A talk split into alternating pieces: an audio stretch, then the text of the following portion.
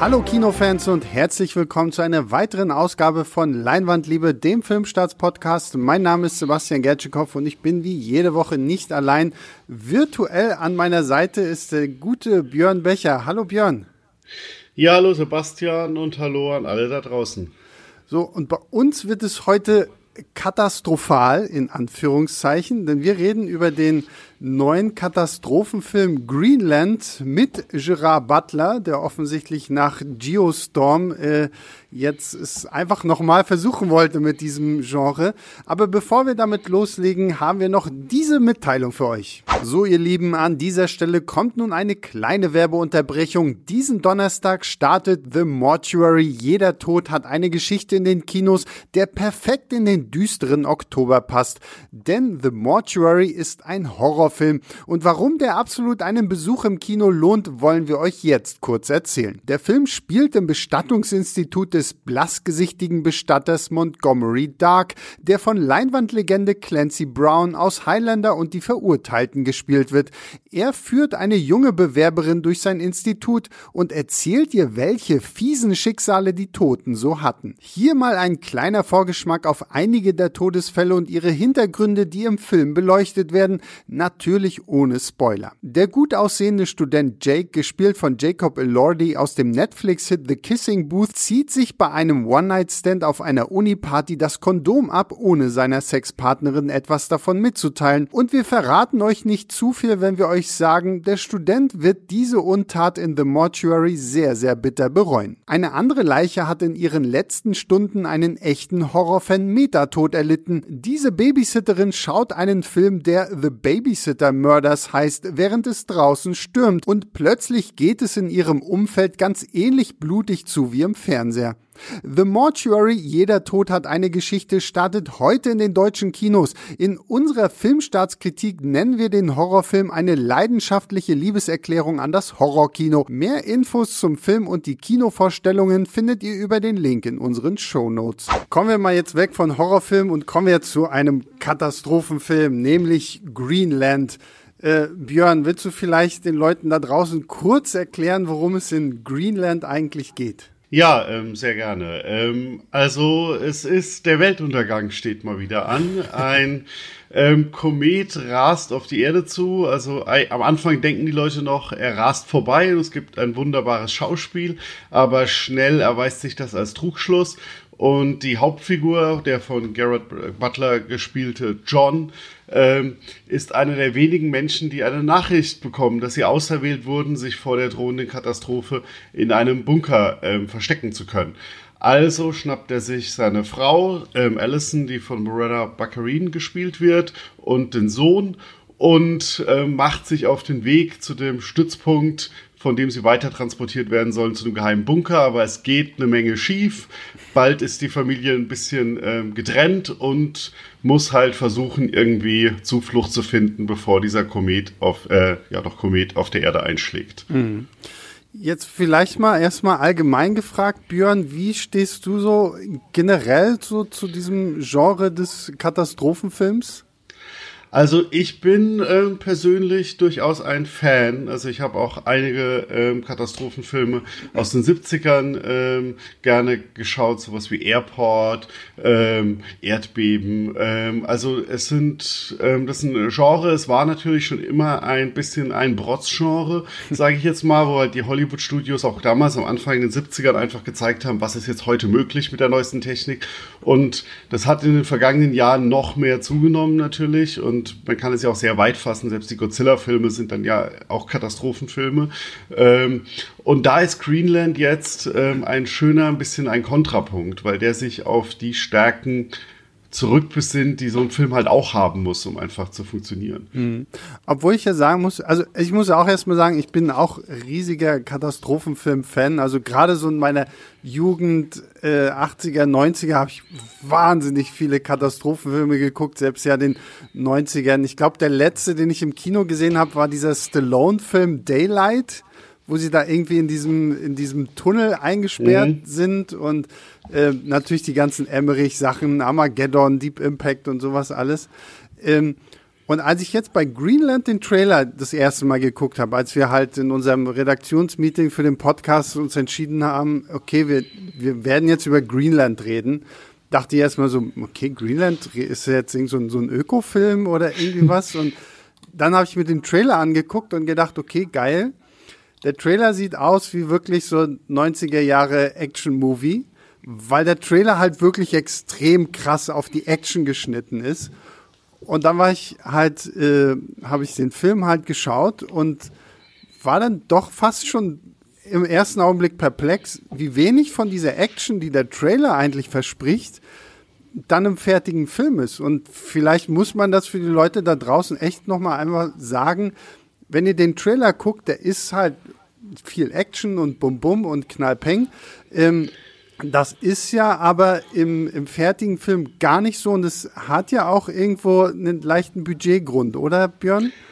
Ja, also erstmal muss man natürlich sagen, der Trailer ist wahrscheinlich auch durchaus natürlich so gemacht, weil man mit diesem Bombast und dieser Action die Leute erstmal ins Kino lockt. Und da Klar. kommen wir später ja auch noch ein bisschen dazu. Das ist in diesen Zeiten ähm, ja auch ähm, besonders wichtig. Genau. Ähm, und ähm, dann ist man aber im Kino und wenn man dann halt schon im Kino drin ist, vielleicht reingelockt durch, diesen, durch diese Action, dann reißt einen der Film halt ähm, ähm, mit. Das fand ich super und du sprichst das Budget schon an. Der ist für einen Katastrophenfilm, für einen heutigen relativ günstig produziert. Also er hat angeblich 35 Millionen ähm, Dollar gekostet. Du hast vorhin schon Geostorm erwähnt. Der hat rund das Vierfache davon gekostet. Mhm. Also ähm, kann man da schon ähm, die Unterschiede ähm, sehen und das ist dann immer natürlich die Frage, wie sehr Nottugend oder war halt von Anfang an schon gesagt, wir haben kein Budget, aber ähm, die ähm, Firma dahinter ist jetzt auch nicht die, die wirklich die ganz großen äh, 200 Millionen Blockbuster raushaut. Ähm, deswegen war das vielleicht auch schon dem Ganzen geschuldet, aber es wird dann halt clever gemacht. Also gerade diese ganzen ähm, Sachen, die, die Kometeneinschläge und so, die die ersten, die finden halt lange Zeit im Film nur im Hintergrund statt. Also mhm. man sieht den ersten, sieht man so ein bisschen im Fernsehen, wo man dann aber auch natürlich nicht die großen ähm, Effektsummen für ausgeben muss, ähm, weil es auch noch gefilmt, also mit einer Wackelkamera ja. von einem Passanten quasi Handy gefilmt ist. Und äh, dann passiert der Rest, das hört man auch im Radio und den Nachrichten, dass jetzt wieder weitere eingeschlagen sind. Ähm, aber sie nutzen das halt sehr clever, weil der Film ist, und darum geht's ja am Ende bei so einem Katastrophenfilm. Klar, es ist oft ein bisschen Showcase, was kann man heute machen, aber das ist schon so ein bisschen ausgereizt worden in den letzten Jahren. Am Ende geht's ja darum, dass man mit diesen Leuten mitfiebert, ähm, überleben die, schaffen die das. Und mhm. das ähm, schafft dieser Film sehr gut, gerade weil er sich auch komplett auf diese Familie beschränkt. Mhm. Also auch ein typischer äh, Bereich des Katastrophenfilms ist ja, was macht die Regierung? Es gibt den Warner, den keiner gehört hat. Es gibt mhm. den korrupten Politiker, der alles runterspielen will. Es gibt den ehrenhaften Politiker. Es gibt Überlegungen, was macht das Militär. All das wird hier ausgeklammert. Das sind maximal so kleine Berührungspunkte, die haben. Sondern es geht wirklich nur um diese drei Menschen, die da ähm, verzweifelt versuchen, ähm, irgendwie rechtzeitig Schutz zu finden. Mhm.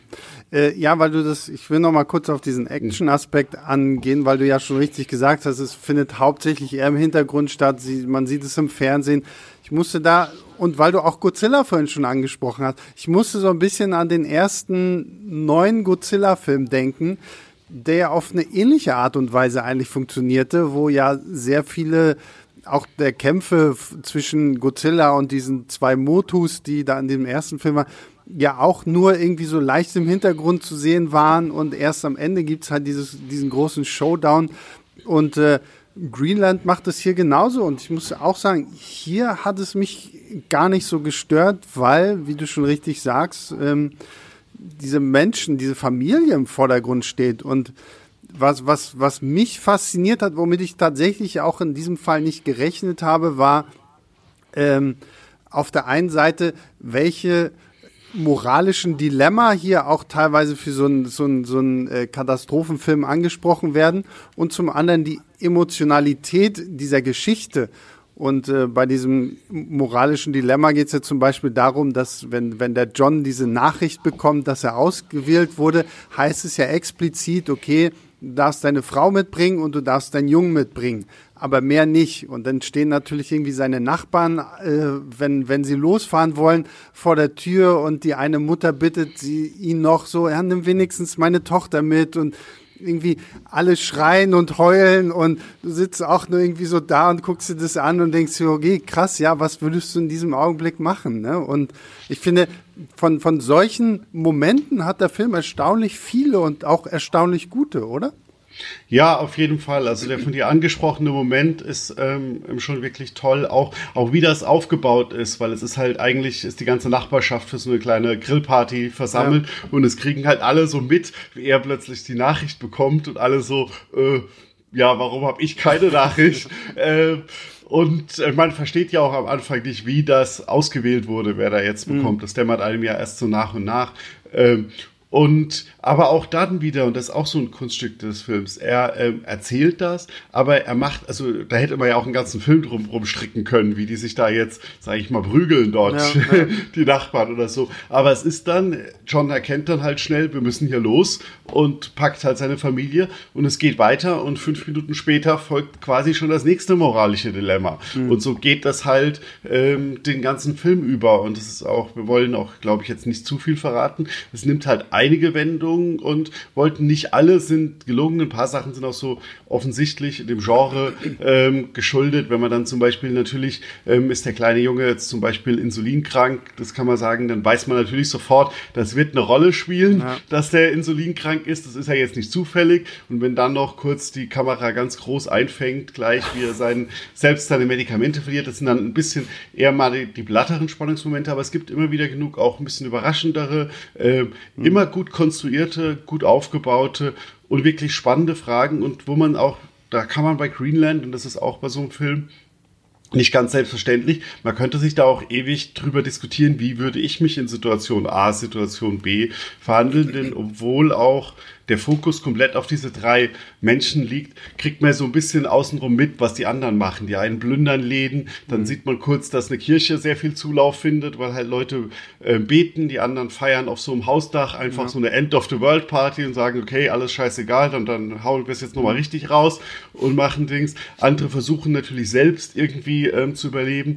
Ähm, also da, da steckt auch nochmal richtig viel drin, aber das ist alles so ein bisschen am Rand. Kern ist es wirklich diese auch sehr spannende und fesselnde Story. Zumindest ging es mir so um dieses, mhm. ähm, um diese Familie.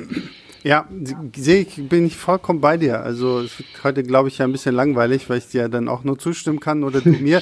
ähm, aber ja, ich fand auch gerade so dieses, dass selbst so diese Geschichten im Hintergrund immer noch stark genug waren, ohne dass jetzt zu viel dazu erklärt werden musste. Und ich glaube, gerade auch so in der jetzigen Situation, in der wir uns ja alle befinden, ne, mit äh, zweite Welle, Corona und solche Sachen.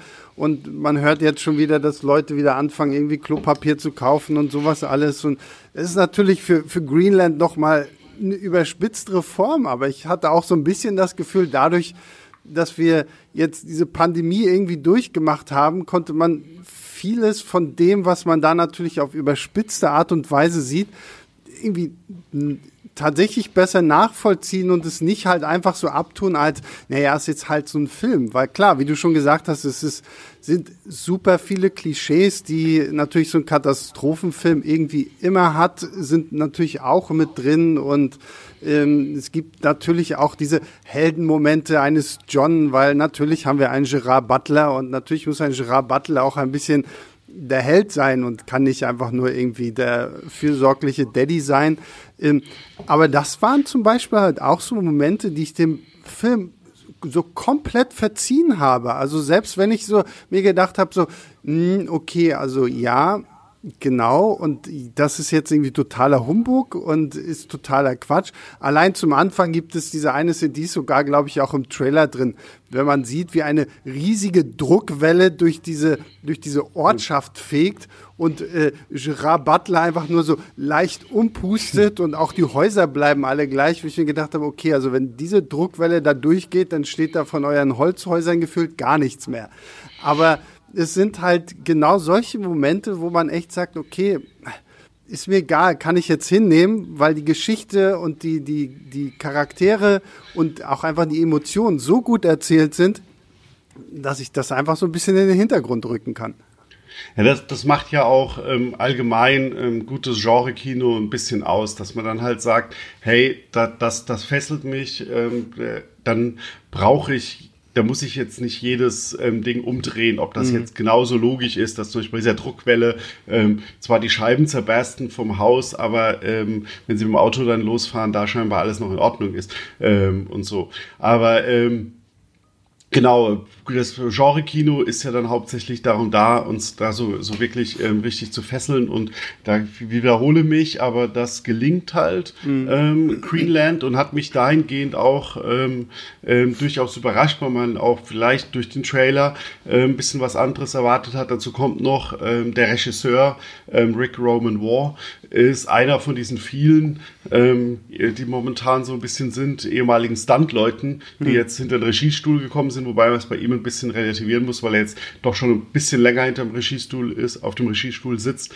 Er war ähm, in den 80er, 90ern mehr Stuntman, bei so Sachen wie Universal Soldier oder Letzte Mohikaner ähm, und hat jetzt einige Filme schon gemacht, zuletzt Angel Has Fallen auch ähm, mit Gerard Butler und ähm, aber die waren immer alle so ein bisschen deutlicher ähm, auch ähm, von Action. Da gab es immer schon so einen Held, der auch schon wirklich so ein Action Typ war, der halt irgendwie mehr konnte, sage ich mal, als der im ja. Durchschnitt. Und hier ist das auch wiederum ein bisschen reduziert. Das ist halt dann doch, natürlich hast du das ja schon angesprochen, hat der ähm, Haupt, die Hauptfigur dann doch mal den, den kleinen Moment oder so, aber es ist jetzt doch ein relativer Normalo und mhm. ähm, das fand ich dann auch wiederum erfrischend, dass du halt hier wirklich eine sehr ähm, tollen Familie beiwohnt und da auch ähm, der Film ist natürlich sehr ähm, auf Gerard Butler dann ähm, fokussiert oder ähm, viel in der Werbung, aber Marina Baccarin wurde auch sehr gut gecastet. Ja, und ähm, ihre Figur ist auch sehr gut geschrieben, ähm, weil ähm, ich habe es ja kurz angesprochen bei der Synopsis, die, dieses Paar trennt sich dann ähm, durch die Umstände, ähm, verlieren sich aus den Augen und das ist auch immer wieder gefährlich bei ähm, so Filmen, wenn du dann mehrere parallel verlaufende Handlungsstränge mhm. hast, weil dann oft die Gefahr besteht, ah, das eine ist spannender oder gerade wird's hier spannend, jetzt müssen wir wieder zum anderen rüberschneiden. Mhm. Ähm, und das ist hier auch nicht der Fall. Und das liegt auch daran, dass, dass ihre Figur da wirklich ähm, gut funktioniert und halt nicht einfach nur ein Anhängsel ist, sondern halt selbst ähm, dann ums Überleben kämpfen darf ja. und ähm, auch tolle Momente hat und auch da ähm, wirklich auch ähm, tolle Gänsehautmomente entstehen, weil es ist auch ähm, schön in diesem Film, wie auch immer wieder kleine Momente gefunden werden, in denen man sich einfach freuen kann mit den Figuren, weil sie was Positives erleben, mhm. weil sie irgendwie eine kleine Etappe geschafft haben oder einen kleinen ja. Minisieg geschafft haben, der schon aussichtslos schien in diesem Moment. Mhm. Ja, und ähm, weil du jetzt auch ja so ein bisschen so dieses Drehbuch angesprochen hast, ähm, was ich vorher gar nicht wusste, das hatte ich jetzt irgendwie nur in Vorbereitung gelesen. Ursprünglich war ja Neil Blomkamp als Regisseur für diesen Film angesetzt, der äh, District 9 und Chappie gemacht hat, mit Chris Evans, Captain America in der Hauptrolle. Da hatte ich so ein bisschen das Gefühl, okay, weil so Neil Blomkamp ist ja jetzt auch keiner, der einfach nur so ein so, so einen platten äh, Action-Katastrophenfilm machen würde. Also offensichtlich ist da ja einfach durch das Drehbuch halt wirklich schon diese Konzentration auf die Familie gegeben und ich finde es halt echt gut, dass sie sich das auch beibehalten haben. Ähm, wodurch halt wirklich ein Film entsteht, der, wenn man jetzt nur den Trailer äh, sieht, vielleicht falsche Erwartungen ähm, anstachelt, als das, was man am Ende sieht. Natürlich haben wir trotzdem auch immer noch die guten Action-Momente und natürlich gerade auch zum Ende hin wird's dann alles ein bisschen katastrophaler und größer. Aber im Kern, wir haben es jetzt ja schon oft genug gesagt, ist halt diese Familie und das fand ich wirklich sehr, sehr stark. Ja, Wobei ich ein bisschen ähm, da, also gerade die Szenen, in denen dann halt, die man ja im Trailer schon sieht, mhm. ähm, man sieht dann ja, dass dann doch ein paar Kometensplitter auch in der Nähe unserer ähm, Hauptfiguren einschlagen. Das ist ja deswegen nicht zu viel verraten und ist ja auch logisch in diesem Genre. Ähm, das sind so ein bisschen äh, die schwächeren Momente. Das ist mhm. halt natürlich auch nicht ähm, jetzt ähm, so bombastisch, wie man es von Roland Emmerich, Michael Bay und Co. Vielleicht schon gesehen hat. Aber auch da wird dann gar nicht ich hatte dafür einen kurzen Moment, so nach 90 Minuten, der Film geht insgesamt in zwei Stunden, ähm, den Eindruck, oh, jetzt geht er doch, jetzt wandelt er doch wieder auf diese Pfade ja. und hofft. Aber nee, ähm, es bleibt, es wird dann trotzdem ruckzuck wieder spannend und es mhm. gibt halt neue Momente. Und dann wird halt kurz gezeigt, ja, auch wir können mit 35 Millionen ein bisschen was am Computer machen, auch wenn es nicht so, also mich nicht durchweg überzeugt hat, es ist besser als bei Angel Has Fallen, falls da jemand noch die CGI-Explosionen in Erinnerung hat davor. Aber ähm, ja, aber ähm, auch das, ähm, ähm, also dann funktioniert der Film trotzdem schnell wieder, weil es halt mhm. schnell wieder ähm, spannend, fesselnd, emotional wird. Das kann ja. ich da nur wiederholen ein bisschen. Ja. Hm. Ich möchte jetzt noch was ansprechen, dafür muss ich aber eine Spoilerwarnung aussprechen und bevor wir darüber reden, würde ich sagen, wir, wir ziehen jetzt einfach ein kurzes Fazit, damit alle Leute, die halt, halt so wissen wollen, was unser Fazit ist, das hören können. Ähm, was kommt dann noch äh, ein kleiner Spoilerteil, der mir persönlich irgendwie wichtig ist, weil ich möchte darüber einfach reden und mal wissen, wie, wie Björn dazu so steht. Äh, und äh, später reden wir natürlich noch so ein bisschen über das Kino im Allgemeinen. Deswegen aber jetzt erstmal, Björn, du hast ja die Filmstartskritik geschrieben, dreieinhalb Sterne, das kann ja auch jeder nachlesen. Den Link zu Björns Kritik gibt's in den Show Notes. Ähm, Björn, fass doch noch mal ganz kurz irgendwie so deine dreieinhalb Sterne Wertung irgendwie zusammen als dein Fazit. Ja, ähm, ich habe es äh, zwar schon ähm, ein paar Mal, ich kann die Vokabeln nur wiederholen, so ein bisschen. es ist wirklich ein, ein sehr spannender Film, der einfach mitfiebert, bei dem man mitfiebert, man fühlt mit den äh, Figuren mit, es gibt kaum Durchhänger, es geht schnell zur Sache. Ähm, und dann ist das wirklich so eine, wie man es sich von einem schönen Katastrophenfilm einfach erwartet. Es geht die ganze Zeit drum, ähm, überleben es die Figuren oder nicht und mhm. äh, man fiebert da halt mit. Ja. Ja. ich bin auch bei deinen dreieinhalb. Zwischendurch bin ich immer so, ja, eigentlich könnte man auch schon fast vier sagen, weil ich, ich mich wirklich zwei Stunden lang ziemlich gut unterhalten gefühlt habe. Klar, die Effekte sind manchmal nicht so geil und ja, zum Ende hin verliert sich dieser Film auch mehr und mehr in seinen äh, Action-Klischees. Aber grundsätzlich muss ich sagen, hat mich dieser Film extrem positiv überrascht, weil ich wirklich mit dieser Emotionalität in diesem Genre gar nicht gerechnet habe, sondern bin in diesem Film gegangen nach dem Motto, okay, ja, das wird jetzt knall pum bang, irgendwie Popcorn-Kino und irgendwie ganz nett. Aber der Film ist für mich dann doch auch dank der großartigen Schauspieler sehr viel mehr geworden. Ähm, ja, und deswegen kommen wir jetzt mal ähm, zu, zu dem einen Manko, was ich habe. Und dafür muss ich halt eine Spoilerwarnung aussprechen. Also für alle da draußen, ähm, jetzt Spoiler, wir, wir werden jetzt über das direkte Ende von Greenland sprechen, was letztendlich auch kein wirklicher Spoiler ist, weil wir reden hier über einen klassischen Katastrophenfilm. Ähm, aber Spoiler, Spoiler, Spoiler. Wenn, dann skippt vielleicht noch ein bisschen vor, weil wir werden jetzt gleich noch im, im Nachhinein ein bisschen über das Kino zur jetzigen Lage sprechen. Ähm, aber erstmal noch Greenland das Ende. Und ähm, ich muss sagen, ich hatte mit dem Ende, mit dem, mit dem quasi zweiten Ende des Films so ein bisschen ein Problem. Weil ähm, jetzt sind wir am Spoiler-Territorium, deswegen kann ich es ja sagen. Also ähm, John und seine Familie, sie schaffen es dann auf ziemlich wirre Wege ja nach Grönland und werden ja dann auch da in diesem Bunker aufgenommen. Und in diesem Bunker findet sich dann die Familie zusammen. Der Countdown geht runter, der Komet kommt auf die Erde und äh, wird wahrscheinlich irgendwie alles zerstören. Und es wird immer wieder auf die Dinosaurier angesprochen, die ja auch durch sowas irgendwie ähm, ausgestorben sind. Und dann gibt es halt diesen sehr schönen Moment, die Familie ist zusammen, sie umarmen sich und dann gibt so es so, so, so ein Fade-out zu den glücklichen Momenten, die diese Familie erlebt hat. So. Und dann siehst du einfach so sie als Familie wunderschön zusammen und alles happy, schöne Musik drunter gelegt, so fertig. Dann wird das Bild schwarz und ich dachte, okay, geil. Also mutiges Ende, weil es halt einfach auch so ein bisschen offen lässt, okay, haben sie das jetzt überlebt oder haben sie es vielleicht auch nicht überlebt? Und ich hätte jetzt gerechnet damit, okay, jetzt kommt Directed by Rick Roman War, Film vorbei. Aber so zehn Sekunden Schwarzbild vergehen die, die Türen, ne, erstmal sehen wir ja dann diese, diese ganzen äh, Screenshots von, von zerstörten Monumenten, der Eiffelturm, der umgekippt ist und solche Sachen.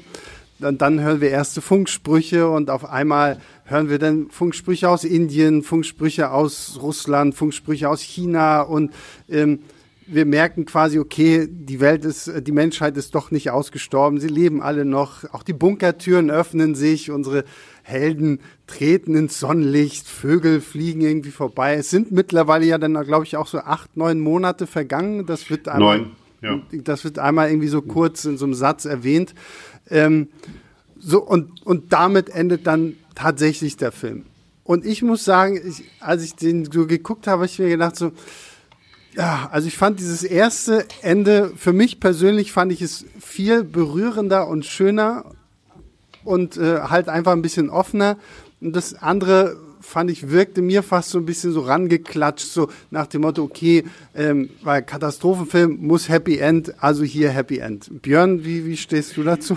Ja, ähm, leider kann ich jetzt nicht in eine große Diskussion einsteigen, weil ich dir ähm, auch hier ähm, komplett äh, dazu zustimme. Nein, es hat, und das ist jetzt natürlich ähm, rein Spekulation oder so, aber ähm, es ist ja dann in Hollywood üblich, dass man bei so einer Produktion ein paar Testscreenings macht. Mhm. Und es hatte für mich so einen Eindruck, dass da, da irgendwelche Leute bei Testscreenings angegeben haben, äh, äh, wie geht's jetzt weiter oder was ja, ist am ja. Ende passiert. Und dann kam jemand auf die Idee, okay, dann drehen wir da noch mal eine Minute. Ähm, das ist jetzt halt ähm, so kurz, dass es jetzt nicht, nicht wirklich störend ist, aber ich hätte es auch gefunden, wenn man besser gefunden, wenn man es einfach hätte enden lassen wollen. Mhm. Aber ähm, das kann ich vielleicht noch ein bisschen beitragen. Ich habe ein bisschen ähm, auch für einen Artikel, der am Wochenende noch bei Filmstarts erscheint, über so ein bisschen die Hintergründe ähm, recherchiert und warum sie zum Beispiel äh, Grönland ausgewählt haben, was dann ja auch der Filmtitel ist. Also Greenland ist der englische Begriff für Grönland.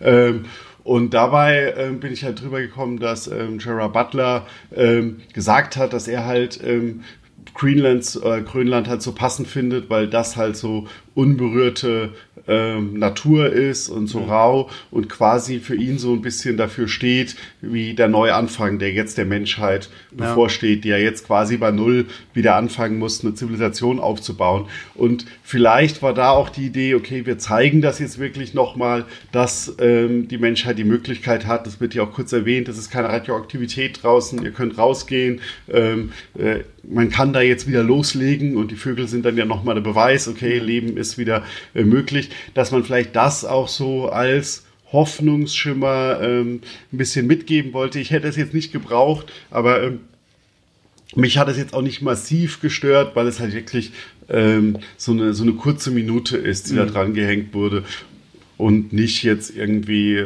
noch lange ausgewalzt wird. Ja, aber wie gesagt, du sagst das hm. richtige Wort halt drangehängt und ich glaube, ja. ich gebe dir da recht, also ich, ich traue da deiner Spekulation auch genau zu, dass da wirklich so die Wahrheit drin steckt, so dass halt wirklich Testpublikum äh, gesagt hat, so, ja, und sind die jetzt tot? Sind die nicht tot? Was ist jetzt passiert? Und dass man dann halt einfach auf Nummer sicher geht und da halt nur noch so ein sehr offensichtliches Happy End mit dran drückt. Ah, wie gesagt, es, es, es, es hat mich im Augenblick, als ich das geguckt habe, einfach nur gestört. Deswegen, ähm, ihr könnt uns ja da draußen, wenn ihr den Film dann irgendwie im Kino geschaut habt, äh, gerne mal sagen, wie, wie ihr die Sache mit dem Ende fandet. Einfach E-Mail an leinwandliebe.filmstarts.de oder halt einfach, wo auch immer hier diesen Podcast hört, in die Kommentare. Und äh, ja, damit sind wir vielleicht schon beim, beim nächsten Stichwort ins Kino gehen. Ähm, wir gehen ja alle leidenschaftlich gerne ins Kino. Im Moment geht ja Kino auch noch. Ähm, wir hoffen auch, dass es natürlich weiterhin dabei bleiben wird. Aber wir haben es ja, wir, wir spüren ja schon die Auswirkungen von Corona so, so ziemlich alle großen Filme, auf die wir uns dieses Jahr noch gefreut haben, wurden ja schon irgendwie ins nächste Jahr verschoben. Also Dune wurde verschoben, James Bond wurde verschoben. Ähm, und da sind ja, die Liste ist lang und noch länger und das zieht sich ja auch nicht nur ins Jahr 2021, auch Warner hat ja seine ganzen DC-Filme alle irgendwie noch weiter nach hinten verlegt. Marvel muss ja auch jetzt irgendwie schauen, wann sie demnächst dann irgendwie mal mit ihrem MCU weitermachen. Ähm, Deswegen jetzt einfach mal so ein bisschen meine Frage an unseren Experten Björn hier. Björn, wie ist denn die Lage allgemein einfach fürs Kino? Auch jetzt international, auch jetzt für uns hier in Deutschland gesehen, kannst du uns da vielleicht ein bisschen mehr zu erzählen? Ja, man könnte es mit einem Wort zusammenfassen. Natürlich, die Lage des Kinos ist ziemlich beschissen. ja. ähm, na, es ist also, man kann ja so ein bisschen ähm, mal Zahlen ähm, für Deutschland jetzt einfach machen. Ähm, am vergangenen, in den vergangenen Wochenenden waren immer so maximal eine halbe Million, ein bisschen weniger als eine halbe Million Leute in den Top Ten Filmen in den mhm. Kinocharts. Und auch wenn man, und wenn man das vergleicht, was man sonst um diese Zeit erwarten könnte, da wären das so rund zwei Millionen, die sich die Top Ten Filme ja. anschauen. Und das geht natürlich sicker das noch weiter runter, wenn man die gleichen macht. Und ähm, ich habe auch mit ein paar Kinobetreibern ähm, gesprochen und ähm, das ist jetzt hier eine Berliner Sicht, das ist natürlich ein bisschen anders als Gesamtdeutschland, aber die sind momentan so bei Jahres ähm, Besucherzahlen von minus 50, minus 60 Prozent mhm. als anders. Und ich glaube, wir in Berlin sind da sogar noch relativ glücklich, weil in der Großstadt halt einfach ähm, Leute jetzt auch schon wieder besser ins Kino gehen oder einfacher als auf dem Land, wo du vielleicht ein bisschen weiter auch fahren musst. Also ich habe auch gelesen und gehört, dass einzelne Kinos auch durchaus bei minus 80 Prozent mhm. ähm, sind. Und wir sind in Deutschland noch in der Lage, wo zumindestens ähm, momentan noch ähm, auch die Kinos offen sind und ja auch ähm, seit spätestens ähm, Anfang Juli ähm, größtenteils auch wieder sind, beziehungsweise einige Ketten seit Tenet, ähm, während es ja auch Länder gibt, in denen die Kinos schon wieder geschlossen sind oder ähm, komplett geschlossen sind. Und vor allem halt in den USA, wo sehr viele Kinos einfach zu sind, wo eine große Kinokette gesagt hat, äh, wenn James Bond verschoben wird und so, mhm. dann machen, haben wir jetzt erstmal wieder die Pforten dicht gemacht, äh, wo in New York die Kinos die ganze Zeit über ähm, geschlossen waren, was halt auf ähm, bei Hollywood natürlich eine besondere Rolle spielt. Und es ist halt so ein äh, gegenseitiges also es ist ja so ein Zirkelschluss, äh, weil du hast halt, die einen sagen, ähm, wenn keine Filme rauskommen, ähm, geh, dann mache ich mein Kino zu und die Hollywood-Studios sagen, wenn die Kinos zu sind, dann bringe ich keine Filme raus. Ja. ähm, und es ist natürlich, und es ist jetzt auch ähm, schwierig, weil ähm, muss man jetzt vielleicht vorwegschicken. Ähm, ich bin natürlich auch äh, weder Wissenschaftler ähm, noch ähm, ja, ähm, will mir das anmaßen, da irgendwie ähm, ähm, was zu sagen. Aber ähm, ich war persönlich jetzt über das Wochenende inklusive Montag in sieben verschiedenen äh, Berliner Kinos und habe mir ähm, Filme angeschaut. Ähm, und ich kann Leuten da draußen nur sagen, ähm, ja, ähm, wir müssen uns einschränken und die Corona-Zahlen steigen und so. Aber ähm, gerade das Kino scheint mir ein äh, sehr sicherer Ort. Ich habe mich persönlich immer sicher gefühlt. Ähm, habe verschiedene Sachen erlebt, auch Kinos, wo man die Maske während des Films tragen muss, was ja mhm. jetzt auch in Deutschland in vielen ähm, Teilen auch schon wieder auch jetzt Pflicht wird oder mhm. auch schon teilweise ein bisschen Pflicht geworden ist oder auch halt ohne. Ähm, es gibt auch eine Studie der TU Berlin, die ich mir durchgelesen habe, die, die sehr ähm, nachvollziehbar klingt, ähm, dass halt ähm, im Kino eigentlich die Ansteckungsgefahr ähm, jetzt kaum vorhanden ist im Gegensatz zu anderen Orten, weil du hast halt einen starken Luftaustausch, du redest eigentlich nicht, alle gucken in die gleiche Richtung, mhm. du hast ja entsprechenden Abstand, die Abstandsregeln gibt's ja. Ähm, es gibt auch noch, ähm, hat auch ähm, eine andere Studie ähm, gerade ergeben, es ist weltweit noch keine, kein Corona-Ausbruch zu einem Kino zurückverfolgt worden, ja. im Gegensatz zum Beispiel zu Restaurants oder so. Ähm, und es gibt sogar, ist auch interessant, habe ich auch ein bisschen ähm, erst kürzlich erfahren, einer der ersten deutschen Corona-Fälle schon im Februar groß, der saß, als er infiziert war, in einem damals noch vollgepackten Kino. Mhm. Ähm, und es sind danach Infektionen in seinem Umfeld festgestellt worden von Dings, aber keine ähm, in diesem Kino. Und das ja. ist natürlich ein bisschen schwierig zu sagen, weil ähm, natürlich nicht damals jemand hingegangen ist und hat den kompletten Kinosaal danach getestet, wie man das heute vielleicht ähm, machen würde. Ähm, Deswegen kann es natürlich sein, dass da einige sich doch angesteckt haben und danach mhm. nur keine Symptome gezeigt haben und nie getestet wurden. Aber es ist zumindestens so, wie gesagt, es soll, ähm, muss natürlich jeder für sich selbst entscheiden. Aber ähm, ich persönlich aus meiner Sicht gehe weiter gerne ins Kino, ermutige Leute dazu auch, wenn sie mhm. das ähm, sicher fühlen. Es laufen tolle Filme im Kino. Ähm, wie, wie, Greenland. ja, ja, wir haben jetzt über im Greenland gesprochen. Es, es läuft auch, es sagen ja alle immer, ah, jetzt läuft nichts mehr im Kino. Da sage ich auch nur, dann ein bisschen weiter gucken. Klar, es läuft jetzt nicht James Bond, aber es läuft, wenn man halt sagt, ich möchte ein bisschen Hollywood-Action und Spannung, dann läuft Greenland. Ähm, Ihr habt ja im Podcast kürzlich auch ähm, über immer, immer, äh, niemals, selten, manchmal, nee, wer, nie. Niemals, niemals, selten, manchmal immer. Ja, niemals, selten, manchmal immer, so rum ist richtig. Ja. Äh, den ich jetzt zum Beispiel am Wochenende erst geschaut habe und der mich umgehauen hat. Ähm, äh, es läuft momentan für sehr viele ähm, Geschmäcker was im Kino, aber ähm, man, ja, muss, man ähm, muss, jetzt halt einfach ein bisschen mehr gucken, so, ne? Weil klar, sonst hat man immer so die, die großen Blockbuster, da wird natürlich auch krass Werbung für gemacht und jetzt so die kleineren Filme äh, muss man halt einfach immer mal so ein bisschen schauen, aber da gebe ich dir auch vollkommen recht, also letztendlich irgendwie was läuft immer. Also ich weiß, es klingt jetzt äh, auch hier dieses, ähm, was wir ja vorhin in unserer kleinen Werbeunterbrechung hatten, The Mortuary, gerade dreieinhalb Sterne auf Filmstart, klingt ja auch nach einem sehr unterhaltsamen äh, kleinen Horrorfilm, der ja auch perfekt so jetzt für Halloween die dunkle Jahreszeit ist.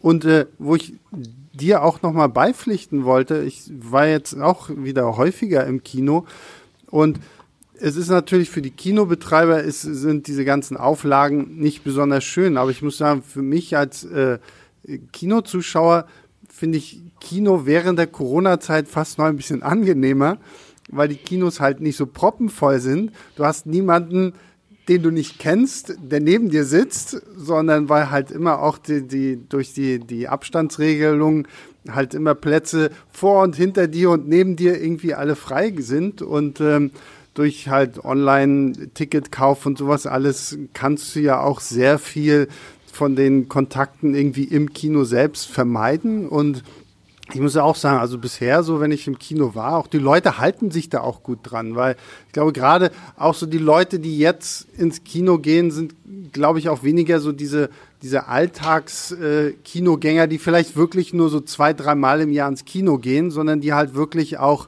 Bock auf Kino haben und das halt auch wirklich wollen. Und dann, glaube ich, ist da auch einfach mal so dieses Verständnis, sage ich mal jetzt, dafür sich einfach an diese Regelung zu halten, immer noch mal ein bisschen was anderes als jetzt halt so bei Restaurants oder Partys, wo die Leute natürlich ein bisschen ähm, äh, freizügiger denken wollen, weil es halt auch anders gedacht ist, während du ins Kino gehst, ja eigentlich de facto, um einen Film zu gucken und jetzt nicht, um dich dann noch mit 3000 Leuten zu unterhalten und irgendwie sowas zu machen. Ne?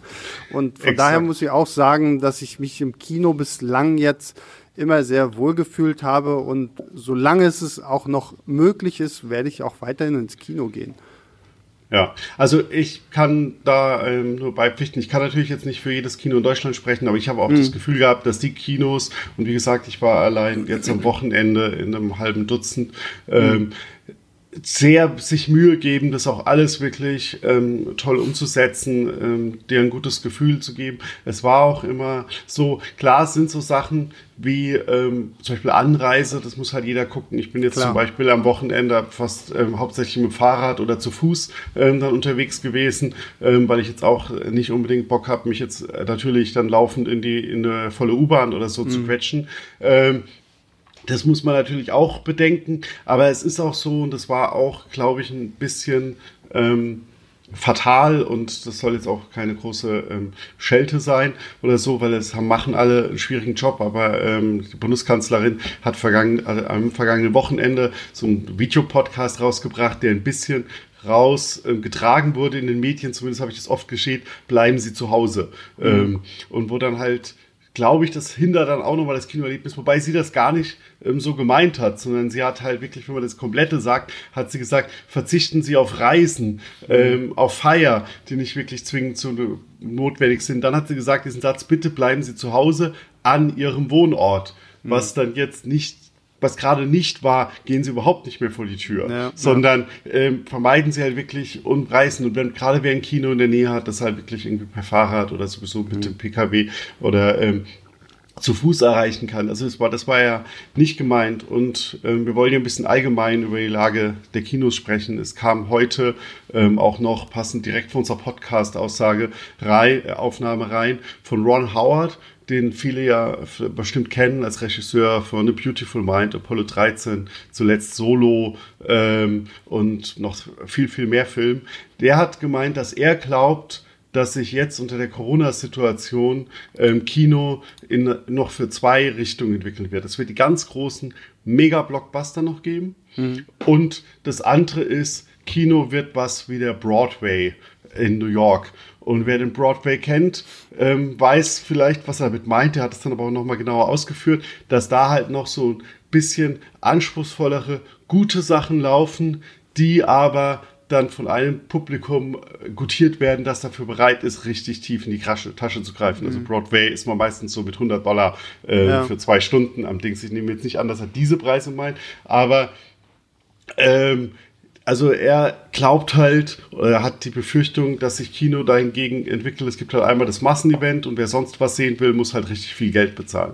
Und das können wir alle nicht wollen, mhm. hoffe ich zumindest, sondern ähm, und das geht halt nur, wenn die Kinos überleben. Und momentan mhm. ist das halt, glaube ich, das große Problem, dass die Kinos, ja, kann sich jeder, ich habe vorhin die Zahlen genannt, 50, 60 Prozent, 80 Prozent ja. weniger als vergangenes Jahr. Da arbeitet ähm, kein Kino ähm, mhm. wirtschaftlich ähm, mit diesen Summen und wird über kurz oder lang halt auf den Bankrott zu steuern. Ja, und halt wir haben ja dann natürlich auch immer noch das Problem in Anführungszeichen, ich meine, ähm, dass wir halt so viel jetzt auch über die Streaming-Dienste abgewickelt wird. Ne? Also ich meine, wir haben jetzt zum Beispiel das aktuelle ähm, ist jetzt der, der neue Borat-Film wird jetzt direkt diese Woche am Freitag auf Amazon Prime kommen. Ich habe jetzt letztens, irgendwie ist mir erst aufgefallen, dass der neue SpongeBob-Film, auf den ich mich schon so lange freue, kommt jetzt halt auch direkt auf Netflix. Ne? Und das ist natürlich schon wenn man diese Entwicklung auch sieht, wie viel natürlich auch jetzt einfach an diese Streaming-Dienste geht, wo natürlich immer so diese Frage kommt, okay, werden die Kinos das überleben? Ist natürlich schwierig zu beantworten. Also natürlich hoffen wir alle, dass sie es überleben werden, weil ich möchte aufs Kino gehen, nicht, äh, nicht, nicht verzichten wollen. Aber gleichzeitig, glaube ich, sind die großen Alternativen gerade auch für, für die Studios dann wahrscheinlich schon doch auch so ein bisschen so die Streaming-Plattform, oder? Ja, es ist, ähm, es ist definitiv der gefährlichste Konkurrent. Also am, am, stärksten ist da jetzt momentan einfach ein bisschen in den Fokus zurück Disney. Ähm, mhm. Mulan hat ja schon ja. viel Aufsehen gesorgt. Jetzt mal, haben sie Soul ähm, ja auch, ähm, ich sage jetzt mal abgeschoben, aber ähm, der sollte ja eigentlich auch im Kino laufen. Stattdessen kommt jetzt das Weihnachtsfilm zu Disney Plus ohne extra Kosten. Und ähm, was so ein bisschen untergegangen ist, Disney hat ähm, kürzlich bekannt gegeben, dass sie intern ähm, umstrukturieren. Und mhm. zwar haben sie jetzt zwei Abteilungen und die eine ist nur dafür zuständig, ähm, die Filme kreativ zu machen. Ja. Und die andere ist dafür zuständig, die Filme dann rauszubringen. Mhm. Und im ersten Moment könnte man denken, ja, ganz logische Trennung und das ist ja auch toll und so hat Disney auch ein bisschen der Pressemitteilung verkauft, dann können die Kreativen sich voll darauf konzentrieren, ja. kreativ zu sein. Aber ähm, was ich glaube, was so ein bisschen dahinter steckt und es war auch so in so einem Nebensatz versteckt, nämlich die Dings, ähm, die Abteilung zum Rausbringen, hat das, die Aufgabe, die, die Filme direkt zu den Kunden zu bringen. Und was ist der direkteste Weg? Ist halt nun mal ähm, das Streaming. Ja. Und ähm, ich glaube, dass da auch ein bisschen vielleicht so ähm, gemacht wird, weil natürlich sehr viele Kreative auch ähm, dem Erlebnis Kino verpflichtet sind und da gerne eher ein bisschen gesagt haben, hey, aber komm schon, wir machen das erst nochmal ins Kino und so. Und mhm. wenn man die jetzt so ein bisschen an den Rand drängt, ja, ihr seid jetzt mal fürs Kreative nur zuständig, da habt ihr nichts mehr mitzureden, ähm, dann könnte das noch zunehmen. Und das ist halt einfach ja, es ist, es ist gefährlich und es, es kommt halt ähm, momentan einfach viel zusammen. Wir haben die Filme, die abgezogen werden. Wir haben die allgemeine Skepsis, ähm, ins mhm. Kino zu gehen, die ich auch niemandem per se nehmen will. Wer da vorsichtiger ist und sein will, soll das ähm, Klar, um bitte Gottes auch sein. Ja. Ich will nur sagen, wie meine Erlebnisse waren und was ich halt bisher habe. Mhm. Und da ähm, links, jetzt kommen so Sachen dazu wie klar, ich, also ich habe persönlich kein großes Problem zum Beispiel äh, mit auch eine Maske, die zwei Stunden Film mm, zu tragen. Ja. Aber es eröffnet natürlich Fragen. Wie ist es mit Snacks? Äh, ja.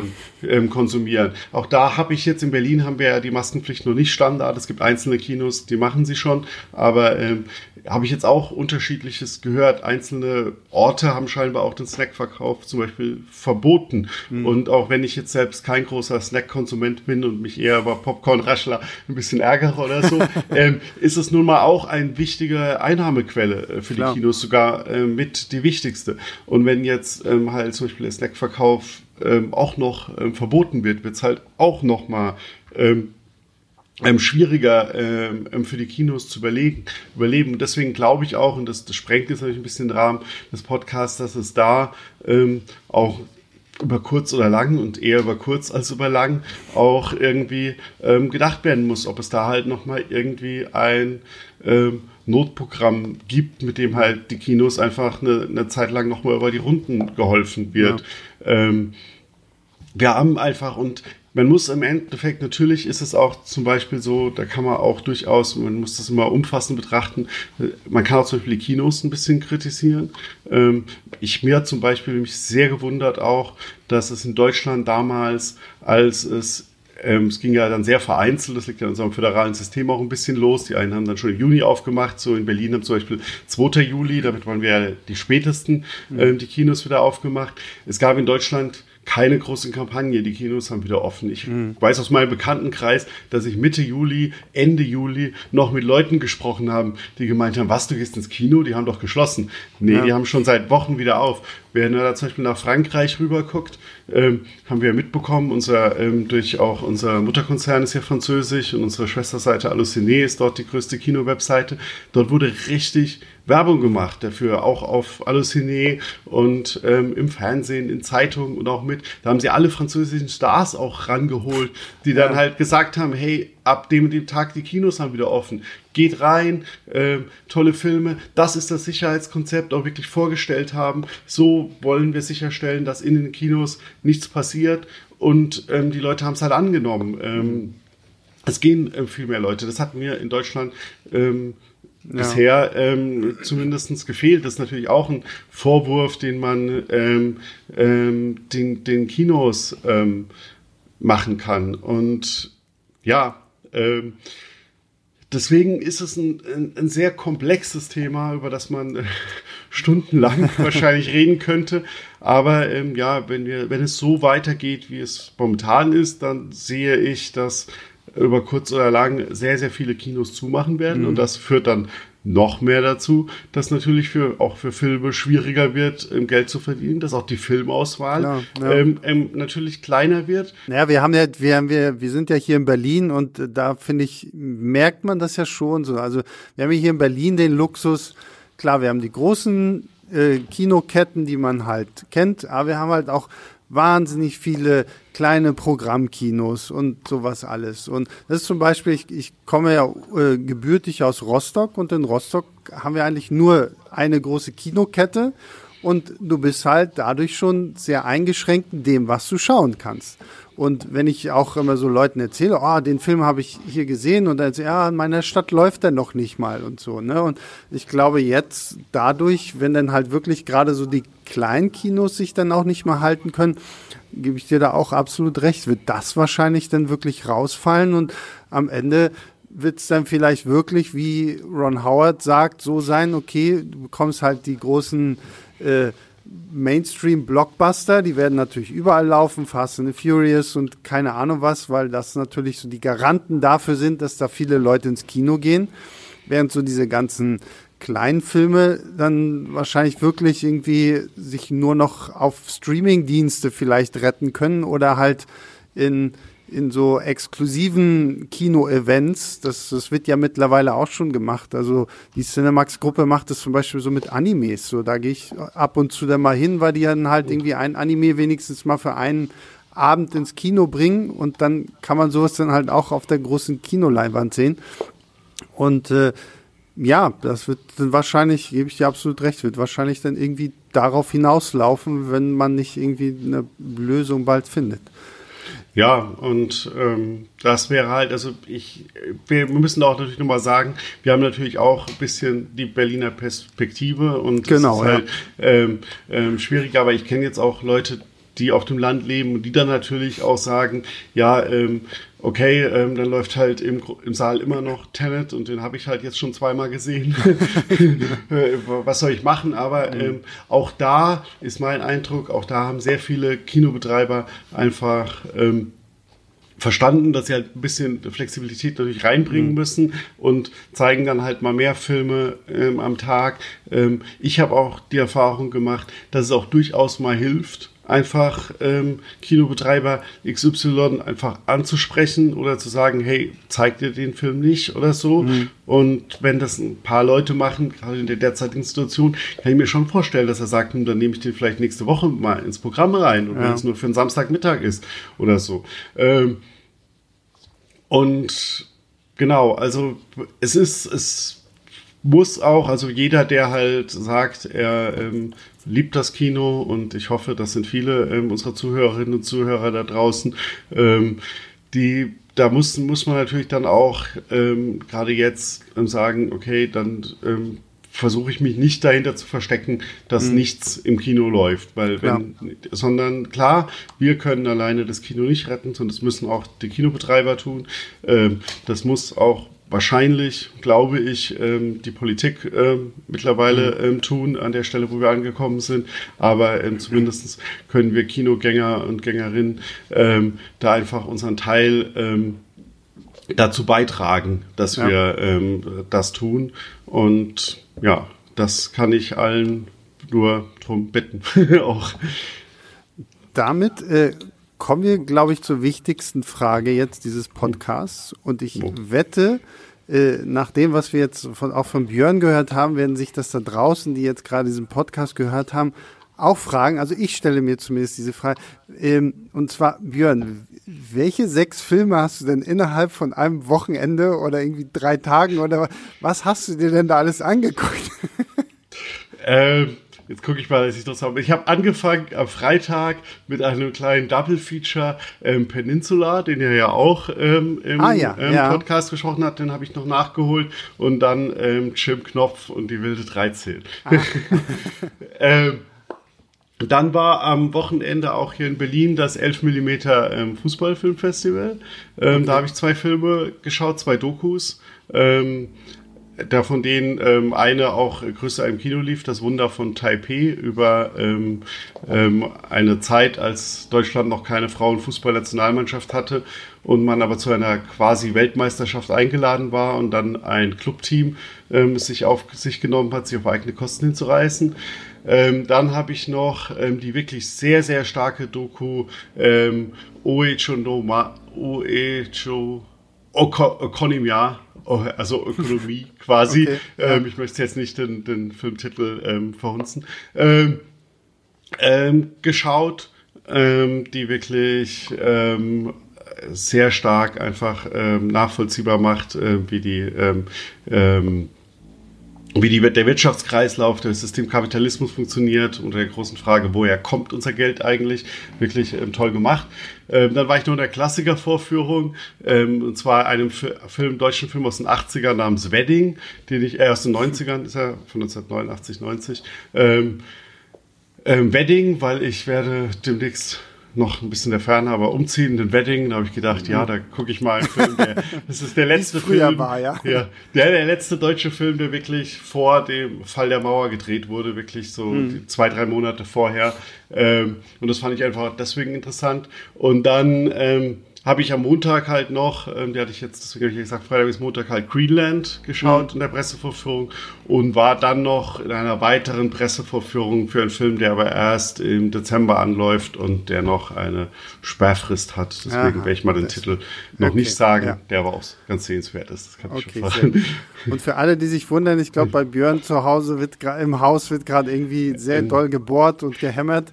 Ich, ähm, wollte es. Ich habe die ganze Zeit gehofft, das war vorhin schon und ich habe das sogar kurz gefragt, ob sie es ein bisschen einstellen können. Aber okay, dann hört man es jetzt leider hm, doch. Ja, also ich habe es zumindest hier bei mir hm. die, über die Kopfhörer gehört. Vielleicht, wie gesagt, wir hoffen mal, dass man es nicht hm. zu laut hört. Ähm, ja, da, da könnt ihr mal sehen. Man kann halt auch irgendwie sechs, sieben Filme irgendwie gucken, auch während der Corona-Zeit. Es funktioniert halt doch irgendwie. Ähm, ja, damit Björn, dir vielen lieben Dank fürs tolle Gespräch. Wir können euch da draußen wirklich nur empfehlen, guckt euch Greenland an. Ich glaube, das ist jetzt in der ersten Hälfte dieses Podcasts gut drüber gekommen, dass man den Film wirklich äh, gut gucken kann. Es ist ein sehr unterhaltsamer Action-Katastrophenfilm mit viel Emotionen. Und äh, ja, damit äh, bedanken wir uns natürlich auch bei all unseren Zuhörerinnen und Zuhörern da draußen und allen Abonnenten auf all den Streaming-Plattformen von Podcasts, die ihr irgendwie habt. Es freut uns wirklich sehr. Ähm, wenn ihr Lob, Kritik, Anmerkungen habt, wenn ihr mit uns über das äh, Ende von Greenland sprechen wollt oder irgendwie vielleicht auch eure Erfahrungen, wie ihr jetzt so den Kinogang erlebt habt, schickt uns gerne einfach eine E-Mail an leinwandliebe.filmstarts.de. Da würden wir uns immer sehr freuen, wenn wir ein bisschen Feedback von euch bekommen.